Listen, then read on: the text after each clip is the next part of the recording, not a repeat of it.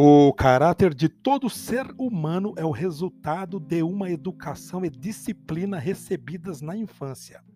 Patrocinado pela assimilação de princípios e conceitos, o caráter ganha motivações que definem o comportamento do indivíduo.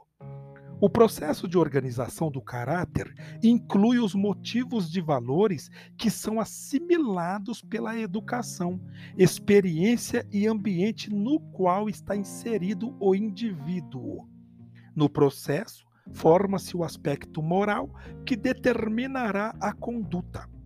Daniel Goleman ao elaborar a questão do caráter, segue uma linha de raciocínio que inclui o exercício do autocontrole na formação do caráter, dando a entender que o descontrole das emoções pode ter uma estreita cumplicidade com a ausência da autodisciplina, significando que quem é treinado na autodisciplina desenvolve autocontrole emocional, gratificando respeito pessoal e com o próximo. Abre aspas. E assim nos diz o Goleman. Há uma palavra meio fora de moda para definir o conjunto de aptidões que a inteligência emocional representa: caráter. O caráter é o músculo psicológico necessário para a conduta moral. John Dewey diz que uma educação moral é mais poderosa quando as lições são ensinadas às crianças no curso de fatos reais, não apenas como lições abstratas, o modo da alfabetização emocional. Se o desenvolvimento do caráter é uma das bases das sociedades democráticas, pensem em algumas das maneiras como a inteligência emocional as reforça. O princípio fundamental do caráter é a autodisciplina, a vida virtuosa, como tem observado os filósofos desde Aristóteles. Se baseia no autocontrole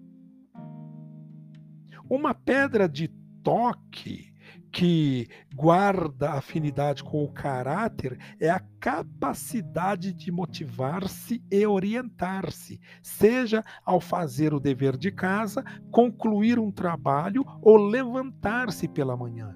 É como vimos, a capacidade de adiar a satisfação e controlar e canalizar nossos impulsos para agir é uma aptidão emocional básica que em outros tempos se chamava de força de vontade. Precisamos ter controle sobre nós mesmos, nossos apetites, nossas paixões, para agir direito com os outros. Observa Thomas Licona. Quando escreve sobre educação do caráter, é preciso força de vontade para manter a emoção sob o controle da razão.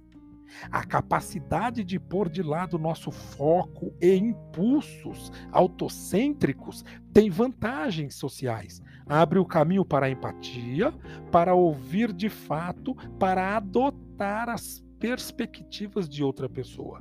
A empatia, como vimos, leva ao envolvimento, ao altruísmo e à piedade.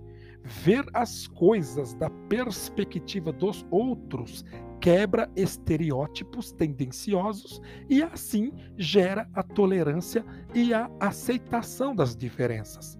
Essas aptidões são cada vez mais exigidas numa sociedade cada vez mais pluralística permitindo que as pessoas convivam em respeito mútuo e criando a possibilidade do discurso público produtivo.